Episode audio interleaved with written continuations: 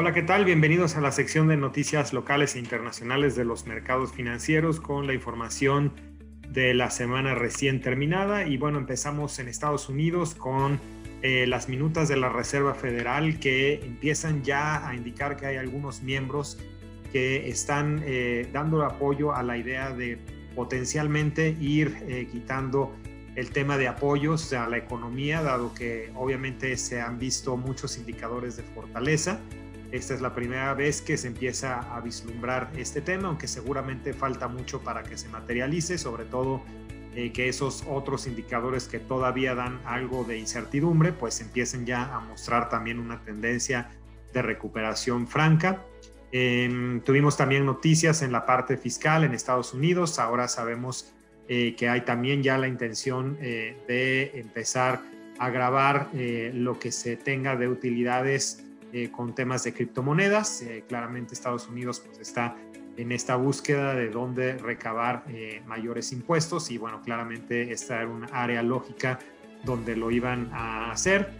Em, también en la parte de vacunación, que en Estados Unidos continúa a muy, muy buen ritmo, pues también ya se habla de que Estados Unidos podrá empezar a compartir ya esos excedentes, esa sobreoferta que hay en su país de vacunas eh, para llevarla hacia otros, eh, otros países. Y finalmente, eh, datos de ventas de casas que por primera vez en tres meses tienen caídas. había sido un indicador también bastante fuerte en los últimos meses, pero pues en este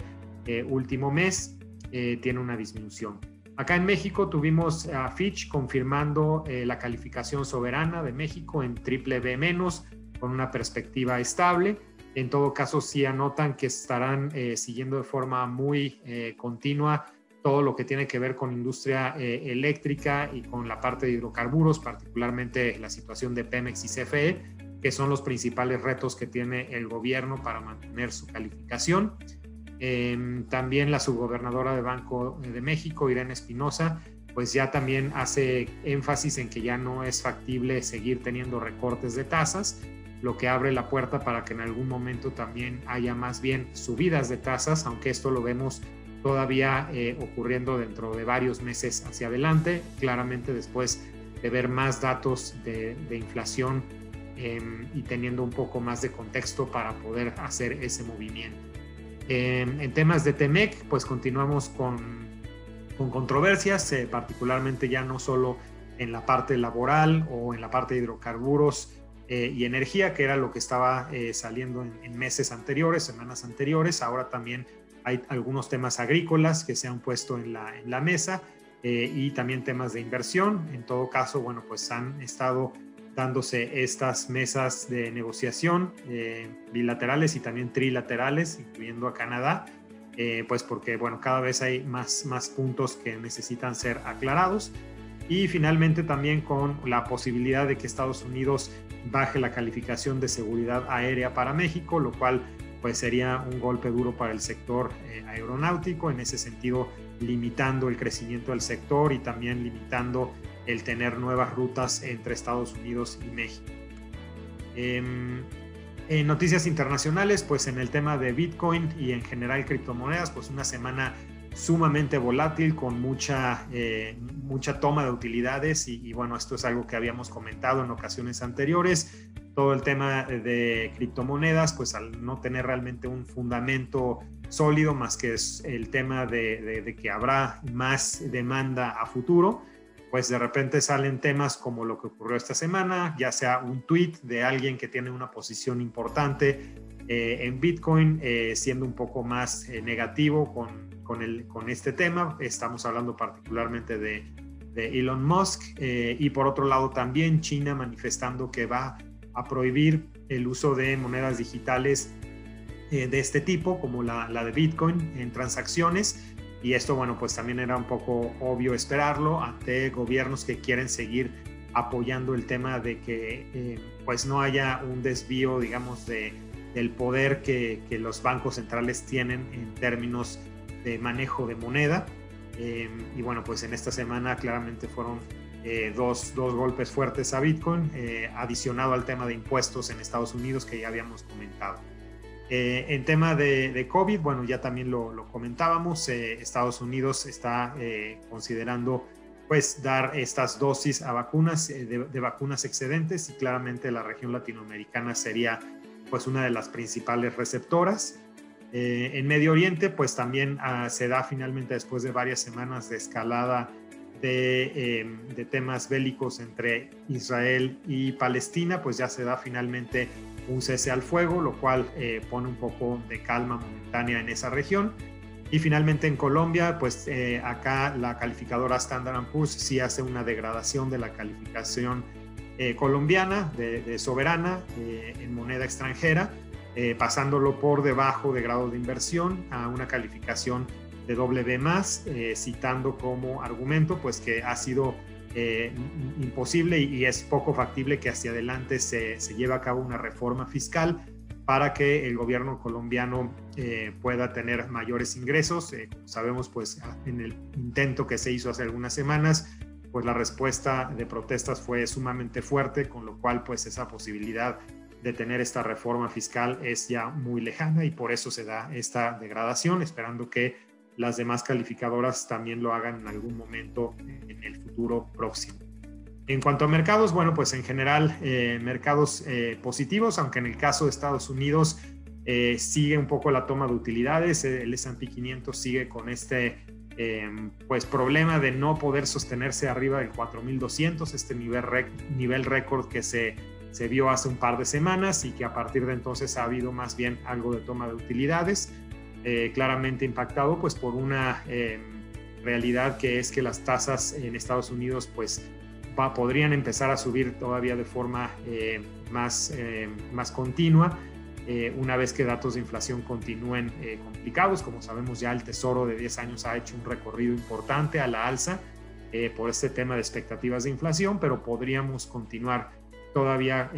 con algunas alzas más. hoy está ese tesoro de 10 años a una tasa de 1,65. Hay analistas que la ven llegando al 2% a final de año y eso sí puede empezar a ser eh, un ruido, eh, pues prácticamente un ruido de competencia eh, por los recursos que no necesariamente se estarían enviando al, al S&P 500, sino que ya a una tasa del 2%, el tesoro de 10 años empieza a verse un poquito más, más atractivo. En otros mercados, bueno, en México particularmente, aquí sí continuó la tendencia positiva. Eh, el IPC ya muy cercano a tocar 50 mil puntos. Se está empezando a consolidar como una de las bolsas con mejor retorno en el año a nivel mundial, eh, prácticamente ya en un 13% de rendimiento en lo que va corrido del año. Eh, en parte, bueno, claramente el evento de corto plazo que, tendrá mucho, mucho foco serán las elecciones. lo que las últimas encuestas marcan es que probablemente sí haya un poco más de contrapeso a Morena, eh, que quien potencialmente las elecciones, eh, las elecciones estarían perdiendo en algunas gubernaturas y también algunos escaños en la Cámara de Diputados. Esto de nuevo al parecer con lo que está saliendo de las últimas encuestas y como lo habíamos comentado, pues un mayor contrapeso eh, generalmente se vería premiado por parte de mercados financieros. En el caso de Europa, pues también una semana con unas ligeras plusvalías, también acá eh, una región que está ya retomando una buena dinámica en la parte de eh, vacunación, con datos de confianza, con datos de PMI subiendo de forma importante y esta semana, bueno, pues tiene un ligero avance del 0.21% del índice Eurostock 50. Y finalmente Asia, que es una región que sí desde febrero ha tenido una toma de utilidades importante, eh, pues al ser también una región donde se espera que sí sea la primera donde se empiecen a quitar estímulos, dado que algunos, eh, sí, algunas eh, partes de sus, de sus ciclos económicos en algunos países están ya llegando a, a techos, a topes, y esto pues ha hecho que en las últimas semanas haya tomas de utilidades. Esta fue ya una semana donde se vio un apetito a este mercado, subiendo casi el 2% en el caso del MSCI Asia. En la parte de divisas continuamos viendo en general un dólar eh, debilitado. En el caso del peso es otra semana que eh, cierra por debajo de 20 pesos por dólar en 19.95. Si bien de hecho en algún punto de la semana lo vimos más hacia el 19.80, eh, por ahí algún comentario de que AMLO no estaría extendiendo por segunda ocasión el mandato de Díaz de León al frente de Banco de México, pues sí puso un poco nervioso al mercado y subió algo, pero en todo caso seguimos por debajo de los 20 pesos por, por dólar. Y en el caso del euro también pues una fortaleza que lo mantiene cerca de los 1.22 dólares por euro. En ese sentido también aquí esa debilidad del dólar eh, se puede ver contra esta, esta moneda europea. En la parte de eh, deuda, pues la, el CETE de 28 días sin mucho cambio, un 4.06%. Eh, sin embargo, en la parte de más mediano largo plazo tuvimos movimientos mixtos lo que fue de 1 a 5 años con algo de subidas eh, de tasa, ya la parte más larga, entre 15 y 30 años, con algunas ligeras disminuciones, eh, con lo cual, bueno, se aplana un poco la, curva eh, con respecto a lo que traíamos la semana pasada. Y en cuanto a datos de esta semana, bueno, en México, pues lo más relevante va a ser el dato de inflación, que ya lo conocemos, sale la inflación de los primeros 15 días eh, de este mes sale pues un poco arriba de lo esperado otra vez. La inflación se quedó prácticamente en 0%, pero eh, el mercado esperaba una deflación del 0.15%. En ese sentido, pues un dato otra vez complicado para el, tema de inflación en México. Adicionalmente a eso vamos a tener datos, eh, ya el dato final del PIB del primer trimestre de este año, eh, datos de desempleo, eh, IGAE y también eh, minutas de Banco de México. Mientras que en Estados Unidos pues vamos a tener ahí algunos datos de temas de casas nuevas e hipotecas, así como también la, la segunda revisión al PIB del primer trimestre de este año y algunos datos también de inventarios y confianza al consumidor. En ese sentido no es información exageradamente relevante, pero bueno, pues nos va seguramente a dar nuevamente algunos datos más de cómo es que se está dando este, em, este nuevo crecimiento en Estados Unidos. Seguramente serán datos que en su mayoría tendrán que salir eh, bien o arriba de los estimados de los analistas. Por el momento es lo que queríamos compartir con ustedes. No olviden estar revisando nuestras redes sociales y nos escuchamos por acá la siguiente semana. Estén muy bien.